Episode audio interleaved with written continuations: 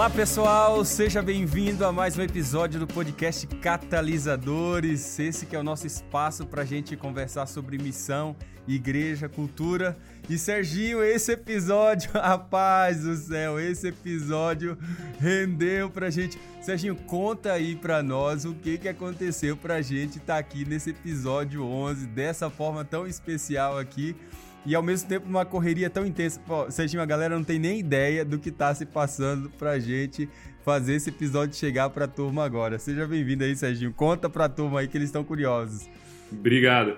Olha, vocês vão ver que depois, até o episódio 18, eu tô mais ou menos com o fundo igual, a mesa igual, a roupa igual. E agora, de repente, no episódio 11, é, tá diferente. É porque eu tô mudando pro. A gente tá indo embora pro Japão com um missionário e a gente voa daqui dois dias. O, voo sai daqui a dois dias. Eu já saí da minha casa, estou na casa da minha sogra agora.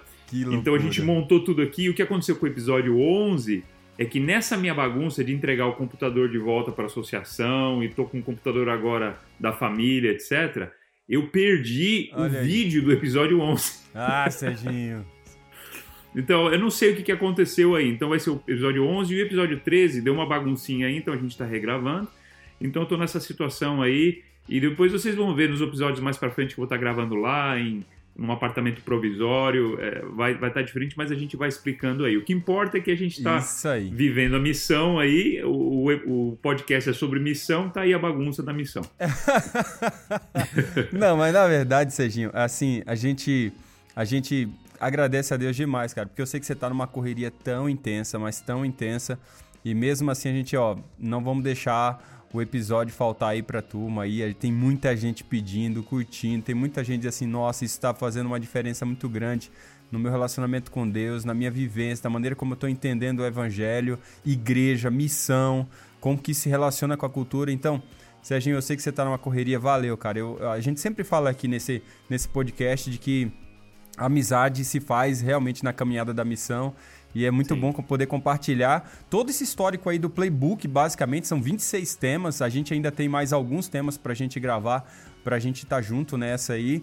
E eu tenho certeza que, que vai ser muito mais edificante, ainda mais, os episódios que temos pela frente. Visto que no episódio anterior a gente conversou um pouco sobre essa questão de, de liderança do Novo Testamento, né? Liderança local, distrital, como que o movimento adventista tinha esse ímpeto apostólico para fora, evangelístico, esse ímpeto de formação de liderança, ao mesmo tempo que você tinha o ancionato uh, muito mais voltado para essa questão do pastoreio local, mais interno, e isso trazia esse balanceamento muito importante para a gente ver um movimento. E é exatamente esse tema que a gente vai ter que tratar agora no, nesse episódio aí 11, né, do, do, do, do, playbook, aqueles. Tem um monte de gente, Serginho, pedindo: cadê esse playbook? Onde é que tá esse playbook aí? e tal. E a gente nem teve tempo ainda. A gente vai colocar esse playbook no Amazon, vai estar tá disponível para você logo, logo, né, Sérgio? Sim. E vai estar tá lá em inglês, vai estar tá em português. Eu tenho certeza que vai ser uma benção. Então espera um pouco aí. Eu tenho certeza que até os próximos, o, final dessa série, você vai estar tá com o playbook na mão, vai poder desenvolver esse processo uh, com muito mais intensidade dentro do seu grupo base. Mas Sérgio, hoje nós vamos falar sobre como Jesus levanta o movimento né? Uhum. E qual a importância desse entendimento de que ele é, não veio simplesmente para ah, trazer à tona uma, uma religião bem dentro das formas como muitas vezes a gente está tá acostumado, mas ele vem, vem fazer mais do que isso. Ele vem oxigenar a religião através de uma mentalidade de movimento importante. O quanto isso é importante para a nossa caminhada uh, dentro desse processo de formação de líderes no plantio de uma nova igreja, né? Exatamente. É, eu creio que ele mudou um paradigma muito especial naquela época, que é uma mudança de paradigma que a gente precisa de uma mudança hoje também. Entre outras coisas que a gente vai conversar sobre os valores que ele trouxe, os valores do reino, uh, o ímpeto de missão, uma igreja abençoadora, não que quer ser receber a bênção, mas que está ali para abençoar.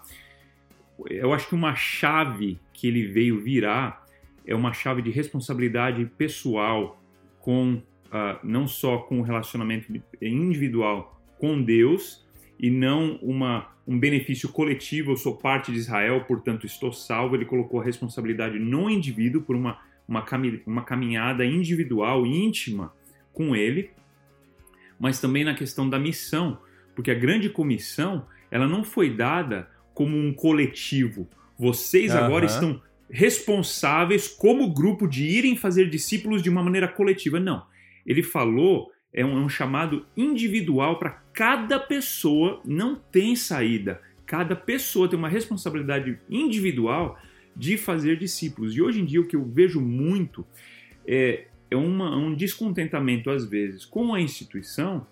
Então a gente coloca a nossa responsabilidade no coletivo. É verdade. Então a responsabilidade começa lá com o Ted Wilson. Então a gente culpa o Ted Wilson, culpa a divisão, culpa a união, culpa a conferência, culpa o pastor, culpa os anciãos. Quando chega na vez da gente, não sobrou mais culpa, já distribuímos uma culpa para todo mundo. É verdade. Quando Jesus veio, ele colocou a responsabilidade no indivíduo. Então, antes da gente querer uma transformação na, no ímpeto de movimento da igreja, a gente está falando aqui de resgatar os caminhos esquecidos, e, e, a gente fala pensar no coletivo, que também é importante, existe a sinergia, obviamente a igreja é um coletivo.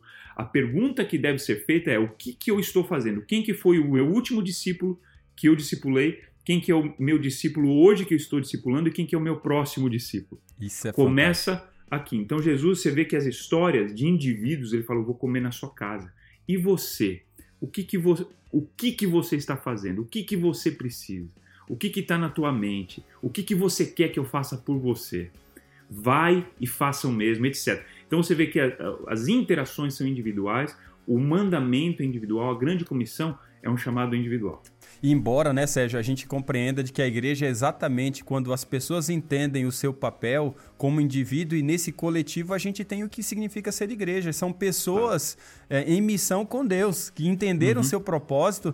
Isso faz até muito sentido dentro da nossa realidade aqui, quando a gente tem aquele slogan de cada um salvando ou cada um envolvido na salvação de uma pessoa, porque Sim. é cada um, não tem, não é, não é 20 mil, não é 30 mil, é, é cada um, é todo mundo, entendeu?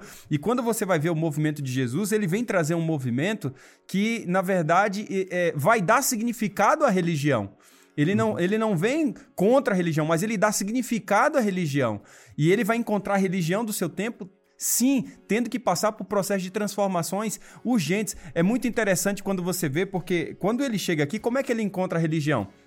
Ele encontra a religião com, com vários contextos. Você vai encontrar isso em uh, fazendo alusão de Oséias 6,6, você vai encontrar em Atos 17, 24, Isaías 57, 15, você vai encontrar isso em Mateus 23, 4, Mateus, por exemplo, uh, é, 23, 4, acho que 23, 14, é, 23, 14 também, você vai encontrar isso em Salmo 51, 17, Romanos 15, 8, você vai ver vários contextos desses textos onde Jesus, fazendo alusão no Novo Testamento, ele vai extrair palavras assim de, de reforma. Né? Palavras de reforma. Essas palavras de reforma é palavra para ressignificar o movimento que vem desde, desde a criação, esse movimento que encontra o seu fundamento ali em Gênesis capítulo 12 e agora chega em Jesus como um cumprimento e ele vem oxigenar esse movimento. E, e é muito interessante como é que ele encontra o movimento. Esse movimento que é uma religião que também agora está precisando ser reformado, como é que ele encontra essa religião, melhor dizendo?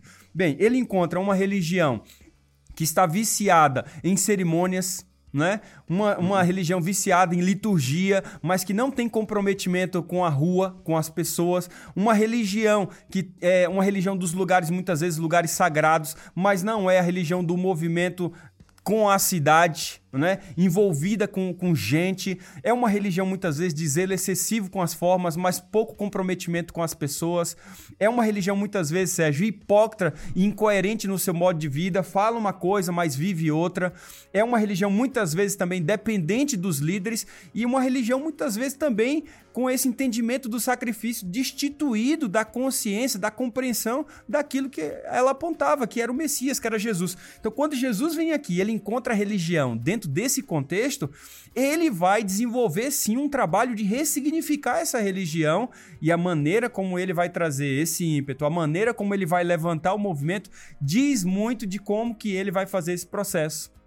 Uhum. E, e, quando eu olho isso aí, Sérgio, eu, eu vejo muita uh, similaridade de muitos desses contextos do momento em que Jesus esteve aqui com o nosso contexto, de muitas vezes sim, é, essa mentalidade de, de uma igreja que é viciada muito em liturgia, em cerimônia, mas que não está comprometida com as ruas, não está comprometida com a vizinhança, não está comprometida com gente. A gente se enclausura ali nos nossos ambientes sagrados, é, na nossa compreensão como ambiente sagrado, mas a gente não está envolvido de uma igreja com a cidade. E quando eu vou olhando essas características do momento em que Jesus chega para a religião, eu vejo que isso encontra muito eco na nossa religião, na nossa maneira de vivenciar a religião, de igreja hoje em dia. E entender como ele emancipa o movimento para reformar esse contexto é fundamental. Com certeza. É, uma das maneiras que ele, dos métodos que ele usou para fazer essa mudança aí, não foi atacando o sistema vigente.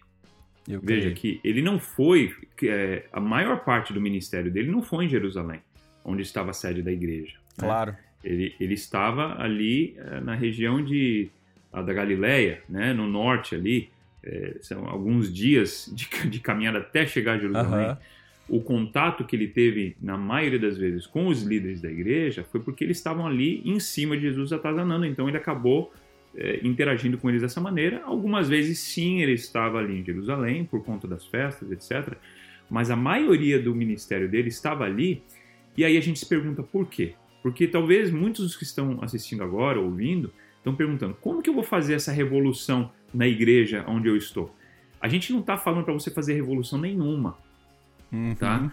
A gente não está falando para você ir lá e detonar o que, o que já está feito. Por quê? Porque tem muitas coisas boas que acontecem da, da, maneira que da maneira que está. Deus usa mesmo assim uh, as igrejas estabelecidas, eles, eles, têm o seu lugar. E pode ser, Sérgio, que no nosso critério de julgamento a gente possa avaliar de uma forma e a gente pode não conseguir fazer aquela separação que somente Deus pode Correto. fazer do, do, do joio e do trigo, né? E Correto. quantas e quantas vezes no nosso falta de julgamento, que não nunca vai ser o julgamento divino, a gente acaba até com trigo, acaba com as coisas boas por Isso. causa dessa nossa maneira de julgar, né? Correto. Eu sou eu eu eu acertei, aceitei a Cristo num contexto tradicional. Eu sei que você até hoje você eh, participa de uma igreja tradicional. A gente não está detonando, a gente não está criticando isso. O que a gente está dizendo é o seguinte: ao invés da gente pensar no coletivo e tentar destruir ou revolucionar ou mudar o sistema, Jesus, o que, que ele fez? Olha só o que ele fez, e aí ele chama a gente para fazer da mesma maneira, porque ele fala: da mesma maneira que o Pai me enviou, eu também envio você. É verdade. O que ele fez? Ele criou uma referência. É isso então, mesmo. ao invés de ele chegar lá e criticar os líderes, criticar o sistema, o que, que ele fez? Ele começou a viver da maneira que era para viver. Ele começou a fazer discípulo da mesma maneira que ele quer que a gente faça. E isso chamou atenção o suficiente para as pessoas olharem aquilo lá e se atraírem por aquilo lá. As pessoas sinceras se atraíam e as pessoas que não eram sinceras, tendo olhos, não viam e tendo ouvidos também não ouviam. Claro. Mas o que, que, o que, que ele fez? Ele criou uma referência de uma maneira individual. Os discípulos depois foram e criaram uma referência de uma maneira individual, e aí você vê um coletivo vivendo um sonho de igreja ali em Atos, mas é um sonho de igreja que você vê indivíduos sendo responsáveis por, pelo chamado e tendo a convicção de um chamado pessoal, vivendo aquilo de uma maneira comum, numa Verdade. comunidade.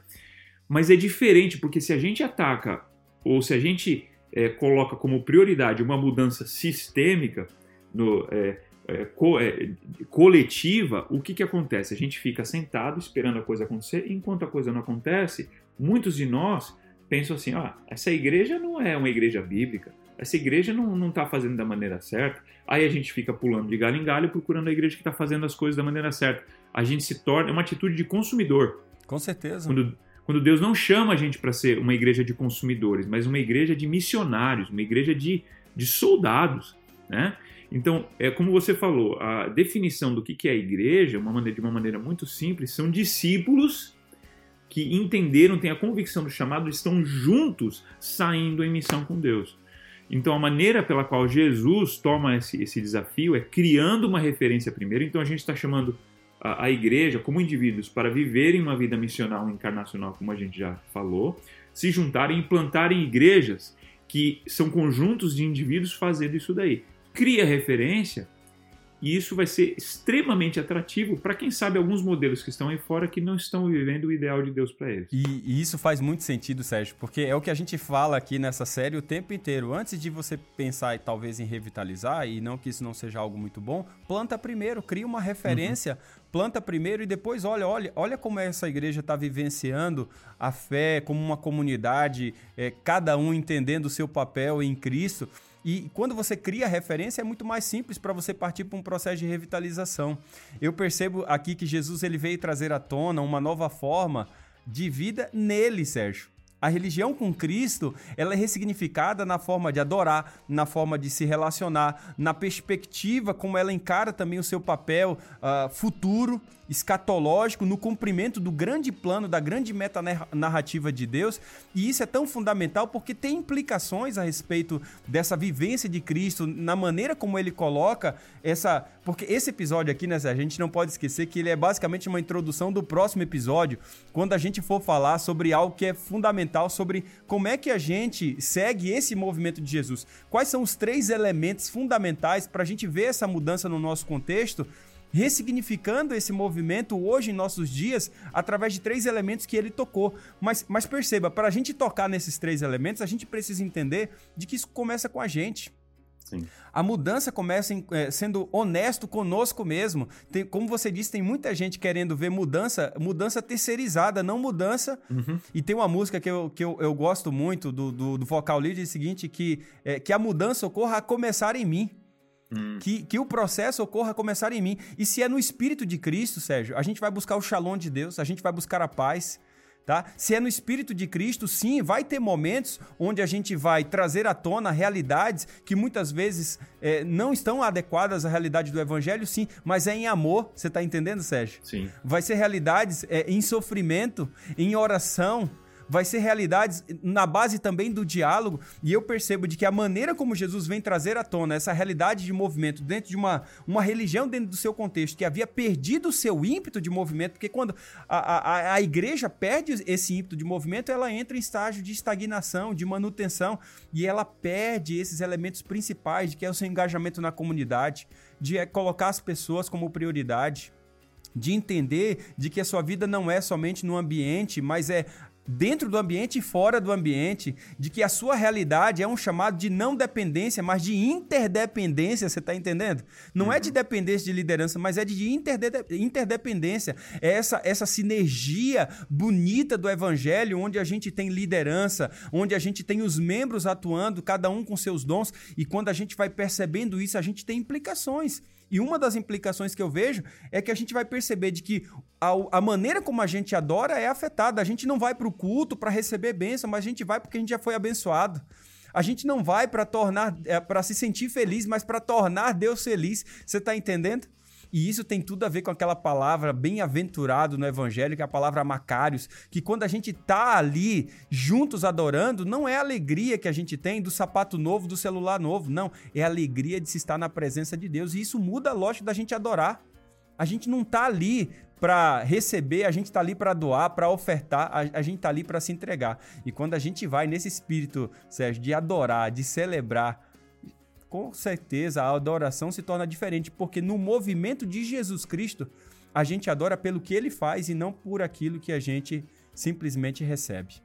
Exato, eu creio nisso. E a maneira que ele fez, ele criou essa referência durante três anos e meio, ele caminhou com aqueles discípulos ali.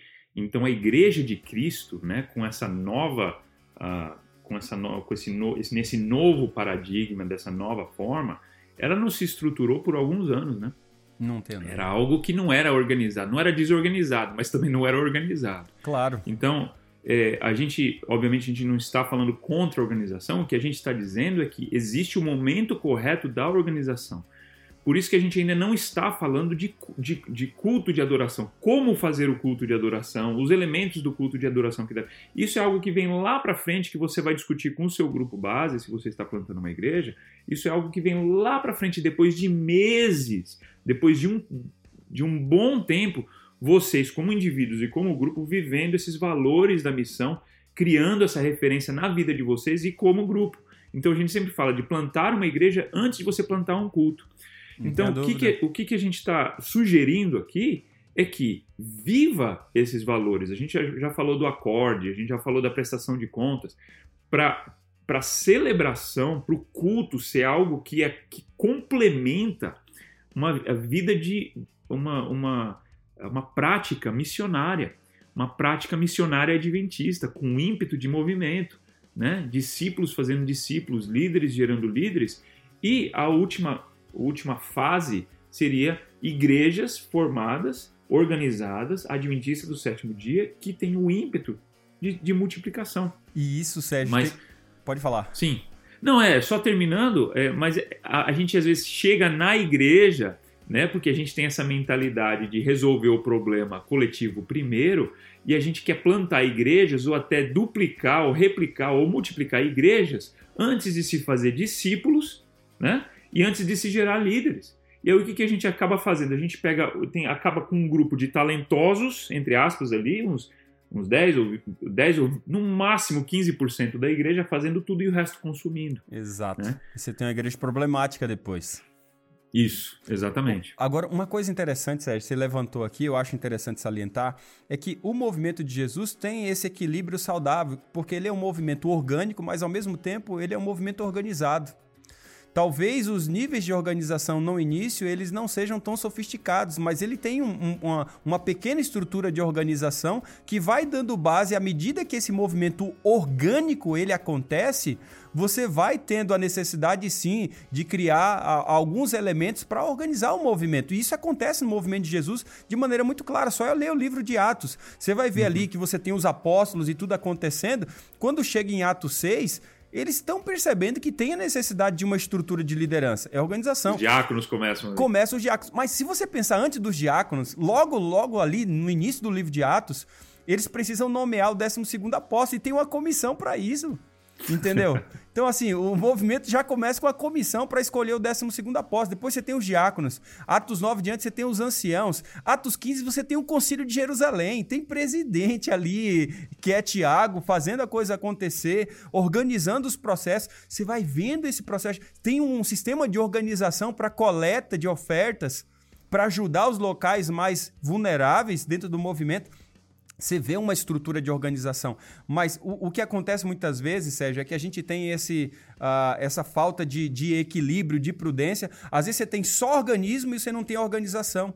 E aí você mata o movimento. Às vezes você só tem só organização e você não tem organismo. E o movimento também sofre. Então, o movimento é, é, é essa, essa parceria saudável, é essa essa, essa, essa construção de duas coisas que não separam. Ele é um movimento orgânico, mas também ele é um movimento organizado. E Jesus Cristo vem trazer à tona esse tipo de processo dentro do movimento já desde o início, ao estabelecer os doze, ao colocar três mais de perto, ao desenvolver um processo de diaconato, ancionato, uma estrutura de liderança baseado ali dentro do, do grupo dos apóstolos. E é interessante, mesmo Paulo vinha trazer relatório a respeito do trabalho do que estava acontecendo no, no, mundo gentílico. Por quê? Porque tinha um processo de organização. É muito interessante porque quando a gente está falando dessas implicações, Sérgio, a gente está falando de que essa igreja ela entende, ela entende o seu verdadeiro sentido de celebrar e nessa celebração, a morte e ressurreição de Cristo é vital. O envio que ele nos faz aqui para nós sermos encarnados na nossa vizinhança a cada semana é baseado nesse entendimento muito claro a respeito da vida de Cristo, a respeito do que ele fez por nós na cruz do Calvário. E agora você vai percebendo que as nossas relações, elas são mudadas porque nós nos entendemos como filhos de Deus e como filhos de Deus nós somos família. Você está entendendo as implicações desse movimento, o tipo de filiação que é oferecido, o entendimento de por que a gente celebra, qual é o fundo, o propósito, o que, que está por trás ali? Uma igreja que é centrada na vida de Cristo, em Cristo, na sua morte e ressurreição, e dali a gente entende todo o processo do que é a história dessa grande metanarrativa do povo de Deus. Você vai entender que essa igreja agora ela é um ajuntamento de um povo em missão com Deus. E não é simplesmente um povo que se reúne dentro de um lugar baseado apenas em tijolo e banco, mas é uma igreja que se entende que ela celebra o envio. Como você disse, o culto é apenas a celebração daquilo que está acontecendo fora. E todos nós aqui, nós somos chamados a exercer esse sacerdócio, o sacerdócio de todos os crentes, nesse pleno empoderamento do dom concedido pelo Espírito Santo. E quando a gente faz isso, Sérgio, a gente percebe que esse discípulo agora, ele é impulsionado a ter uma vida como imitador de Cristo. E não é apenas um processo, um ciclo, um trilho. Não, nós somos chamados a entender que discipulado é um modo de vida. A gente vai entendendo que as implicações disso é que esse comprometimento com as pessoas muitas vezes é maior do que as nossas questões pessoais. Questões pessoais, muitas vezes, Sérgio, questões de consciência que afeta a nossa, mas que não tem nada a ver com princípios, muitas vezes, do evangelho, mas que afeta a nós. E a gente quer alçar muitas das nossas questões pessoais de consciência como princípios do evangelho. E isso é muito perigoso. Quando a gente vai entendendo de que é o movimento de Jesus, a gente se torna um pouquinho mais flexível nos métodos, mas fiel à mensagem. E aí a Exato. gente vai percebendo de que a nossa vida em Cristo ela tem que estar tá centrada nele centrada nessa vida de Cristo como verdadeiro imitador. Olha quanta implicação a gente tem de participar de um movimento que tem esse equilíbrio saudável de ser organismo e organização, de que vem trazer esse remodelamento no processo de um reavamento e reforma dentro do contexto da igreja, que é o apelo dessa da nossa igreja há tantos anos. Esse movimento de reavamento e reforma é sim um movimento de resgate de caminhos esquecidos daquilo que Cristo fez dentro do contexto da religião do seu tempo. Hum. Eu acredito muito Olha, nisso. Eu, eu creio nisso, eu creio nisso, Alex. E, e eu vejo a gente tendo muita conversa sobre igreja relevante, né? É, todo mundo quer ter uma igreja relevante. É verdade. A, a verdade é que a relevância da igreja hoje e sempre está na nossa é, é diretamente relacionado, proporcional à medida de que a gente imita Cristo. É verdade. Porque a igreja relevante é a igreja que imita Cristo, onde coletivamente a gente tem os valores do reino de Jesus e individualmente nós vivemos na nossa vida, praticamos os valores de Cristo. É então, verdade. um jovem que olha hoje, uh, que a gente fala dos pós-modernos, milênios, né? Eles buscam a autenticidade. É isso uh, mesmo. O mundo secular hoje, eles buscam a autenticidade. Então, quando a gente fala que somos uma igreja de Cristo, mas os indivíduos não imitam não tem as práticas de Cristo, automaticamente existe uma dissonância ali que não faz sentido. É, a gente plantou igrejas aqui no lugar, no, a gente já falou isso daí várias vezes, no, nos lugares mais seculares que existem. Então, quando as pessoas eles conhecem esses indivíduos aqui uh, da igreja, mas eles conhecem através do trabalho que a gente está fazendo na comunidade, a, na me, à mesa, comendo, fazendo esse tipo de coisa, isso é, conecta muito mais com eles, muitas vezes sem eles saberem, por ser exatamente o método de Cristo, né? Exatamente. Então a gente está falando de ter como consequência dessa intencionalidade de individual e de no plantio de igreja também, a gente ter uma igreja de imitadores de Cristo. Automaticamente essa igreja vai ser relevante, independente da música que você está tocando no culto. Isso daí, às vezes, a gente, a gente, coloca isso daí. Ah, não, a igreja relevante é uma igreja que tem a música moderna. Não, não tem nada a ver com música, gente. A música, obviamente, ela vai cair na questão do contexto. Estamos contextualizados na, na comunidade onde estamos inseridos. Vamos cantar é, canto gregoriano numa comunidade de universitários? Isso daí realmente não faz sentido. Mas o que faz a igreja ser relevante é a igreja ser um grupo de pessoas que imitam a Cristo no nível individual e depois num coletivo. Então, acho que a gente tem que eh, trazer, talvez, para uma, uma coisa prática, como que a gente faz isso daí uma realidade. A gente está falando desse playbook aí, desse caderno, é, porque é importante na formação do grupo base a gente passar por todos esses valores, não só ficar ensinando isso daí em grupo, não faça isso, comece a praticar. Você vai ver que nesse playbook você vai ter sempre um desafio. O que, que a gente é vai verdade. fazer agora? Individualmente e como grupo. E você toma aquele desafio, leva ele a sério, executa. Isso daí vai te levar cada vez mais próximo a vocês serem uma igreja relevante, mas é relevante da maneira certa. Por quê? A, a ideia é a gente transformar pessoas para eles serem cada vez mais parecidos com Cristo. Isso é fazer um discípulo. Fazer um discípulo para Cristo é você ajudar uma pessoa a viver como Cristo, ser semelhante a Cristo.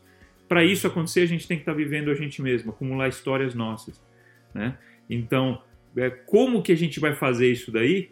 É de uma maneira começar individualmente e o coletivo mesmo meio que vai junto, mas sem negligenciar nossa responsabilidade individual de viver os valores do reino, viver como imitador de Cristo e também a nossa responsabilidade de fazer outros discípulos, trazer isso daí para outras pessoas, ajudar outras pessoas a se tornarem uh, imitadores de Cristo. Isso daí automaticamente, Alex, porque um imitador de Cristo, ele vai imitar o ímpeto que ele tinha social. Claro. Né? De comunidade. Então não tem como você fugir não é só da reunião. Exatamente. Né? Não é só doutrinal. É você, você vai vendo que o movimento de Jesus, Sérgio, é, dentro dessas questões que você está falando dos valores de imitar a Cristo, o movimento de Jesus, ele é sim um movimento de contracultura secular.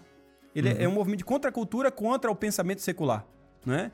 Porque ele ao mesmo tempo ele atrai, mas ao mesmo tempo ele contrasta, né? Ele atrai pelo alto padrão de vida, que é um padrão excelente, bonito, atraente, assim, uau, como essas pessoas são generosas, bondosas, como elas são sorridentes, como elas são felizes, como elas são saudáveis, como elas têm boas palavras, como são pessoas corteses, educadas, como são pessoas abertas, como são pessoas amáveis. Isso atrai, mas ao mesmo tempo contrasta contrasta diante daquilo que é a injustiça cultural dominante, diante daquilo que são as mazelas da nossa cultura, contrasta assim. Então, o que, que você vai ver? Você vai ver uma comunidade de justiça em um mundo de injustiça econômica, ecológica. Você vai ver uma comunidade generosa em um mundo cada vez mais é, consumista. Né? Você vai ver uma comunidade que testemunha de maneira humilde, de maneira ousada, de uma verdade em um mundo que está cada vez mais é, baseado em incertezas, num relativismo, num pluralismo. Você vai ver uma comunidade que é uma comunidade de amor, uma comunidade de esperança num mundo completamente desiludido, saturado aí é, pelo consumo, né? Você vai ver uma comunidade de alegria, de gratidão e um mundo cada vez mais hedonista que busca freneticamente a sua própria, sua própria realização, seu próprio prazer, de sua maneira narcisista de viver. Você vai ver uma comunidade que experimenta a presença de Deus no mundo secular, no mundo que, que perdeu de vista essa noção do sagrado, de Deus. Então, quando você vai percebendo essa comunidade que ela atrai, mas ela também contrasta a maneira da cultura popular que excomungou Deus do processo, essa, essa igreja ela tem um, um poder muito forte. E isso, hum. na prática, você já falou, isso, isso tem a ver com seguir esse método de Cristo tem a ver com ser imitador, tem que ser com uma igreja que levanta perguntas para uma comunidade, né? O seu modo de vida é um modo de vida que levanta perguntas para ter uma resposta em amor e em esperança para dar. É uma igreja, Sérgio, que ao meu ver resgata esse ímpeto do movimento de Jesus, mostrando uma religião sem formalismos ou tradicionalismos herdados culturais que não tem nada a ver com o evangelho, porque uma coisa é boa, a tradição é muito boa, porque a tradição nos dá o sentimento de história, de continuidade, de povo, participar de um movimento. Agora, tradicionalismos muitas vezes herdados, muitas vezes não fazem parte do movimento de Jesus. E eu acho isso muito importante, porque isso na prática ressignifica esse movimento e é muito importante nesse processo de construção dessa identidade de uma igreja essencialmente adventista do sétimo dia, você ter isso muito claro na sua cabeça. E, e para a gente finalizar, Sérgio, eu, eu fico me perguntando o que, é necessário para que isso aconteça hoje em dia em nosso contexto, né? O que, é, isso, o que é necessário? Sim, é, eu, eu, eu creio nisso e eu acho que a gente está chegando aqui no final da, da nossa conversa e vem, me vem uma coisa à mente aqui, é, não estava programado falar isso daí, mas me veio uma coisa à mente, o, o Alex. Uhum. Isso daí é um movimento do Espírito Santo que a gente está buscando. Esse último movimento, que é esse último sprint aí para chegar nos momentos finais desse mundo, para a volta de Jesus, ele é um movimento do Espírito Santo. Eu é, quando nisso. a gente viu a, a, chuva temporã, a gente está esperando a chuva serôdia, é uma chuva, é um derramamento do Espírito Santo. Só que Deus, da mesma, da mesma maneira como pais responsáveis não, uh, não recompensam desobediência, Deus também não vai fazer isso. Ele está esperando um grupo de fiéis, gente que vai levar a sério as palavras dele na Bíblia. Com relação à missão também, porque às vezes a gente leva a sério só a parte teológica, doutrinária, mas a questão da missão, do que ele fala, como fazer, a maneira pela qual devemos fazer, que deve ser a maneira de, de imitar assim como ele foi enviado, nós também somos, enviados. Essa é uma parte essencial da obediência e da fidelidade às palavras de Cristo. E uma vez que ele encontrar um povo, seja pequeno ou grande, que é fiel a isso daqui que a gente está uh, conversando, discutindo aqui, eu tenho certeza que ele não vai ter razão nenhuma para segurar as bênçãos, para segurar o seu Espírito Santo. Ele vai derramar o seu Espírito Santo.